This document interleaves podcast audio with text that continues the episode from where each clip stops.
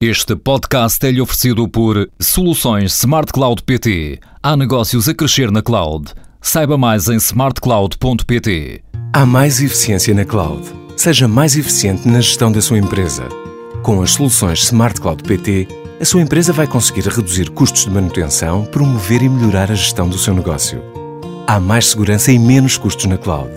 Vá a smartcloud.pt ou ligue 16 206.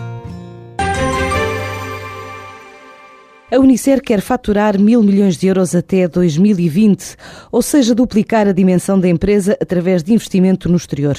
Além da nova fábrica em Angola, a Unicer pretende entrar em novas geografias, onde já está a desenvolver projetos. É o caso de Moçambique, Brasil e Arábia Saudita, revela o novo presidente executivo da empresa, João Abcacis. Temos um projeto ambicioso com Superboc em Moçambique, temos um projeto ambicioso com Superboc e Pedras no Brasil e temos um outro projeto, também ele ambicioso, para Superboc, neste caso Superboc sem álcool, na Arábia Saudita. E, portanto, parte dos nossos desafios prendem-se com a entrada em novas geografias e com transformar a empresa numa empresa mais internacional. Por outro lado, para vingarmos neste desafio que temos, a empresa tem que deixar de ser apenas exportadora para, inclusive, no futuro vir uh, a ter produção uh, fora Portugal. Isso eu destacaria neste campo duas geografias. O Brasil e Angola, embora com naturezas de produção fora de Portugal diferentes. No caso do Brasil, estamos a falar de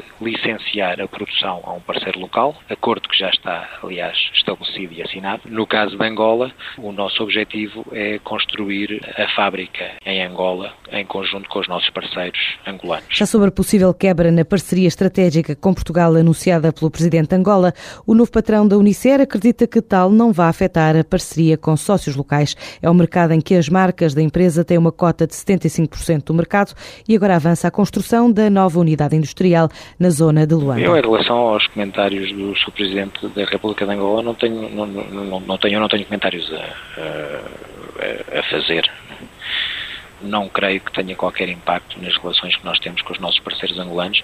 Já, já são nossos parceiros há vários anos eh, e são relações de confiança que se têm vindo a, a construir e a, e a, cimentar. Para o novo líder da Unicer, as preocupações de momento prendem-se com a quebra do poder de compra dos consumidores portugueses por causa das novas medidas de austeridade previstas no Orçamento de Estado do próximo ano, assim como a falta do regresso do IVA aos 13% na restauração.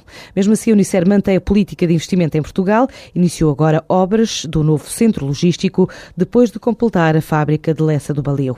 Sem alternativa, a África parece estar a Motingil, pelo menos o presidente da construtora afirmou afirmou no México que o grupo empresarial não tem outra hipótese. António Mota, questionado sobre se a América Latina pode ser alternativa de investimento ao continente africano, afirma que a África é e vai continuar a ser o maior mercado da companhia. Nós não temos alternativa à África. A África é o nosso maior mercado, vai continuar a ser o nosso maior mercado.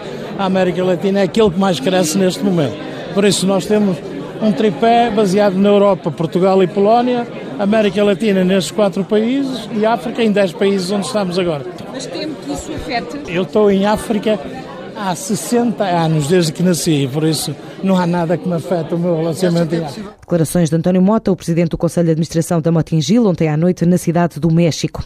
Ainda no topo da atualidade das cotadas, EDP, Galp e REN vão pagar 72% da taxa do setor energético. As três empresas vão desembolsar 110 milhões de euros. A mais penalizada é a REN, enquanto a elétrica portuguesa viu o impacto ser reduzido com a extensão do imposto a todo o setor energético, ou seja, mais de dois terços da nova taxa sobre o setor elétrico, no valor de 153 milhões de euros, vai mesmo ser pago pela EDP, pela Galp e pelas redes energéticas nacionais.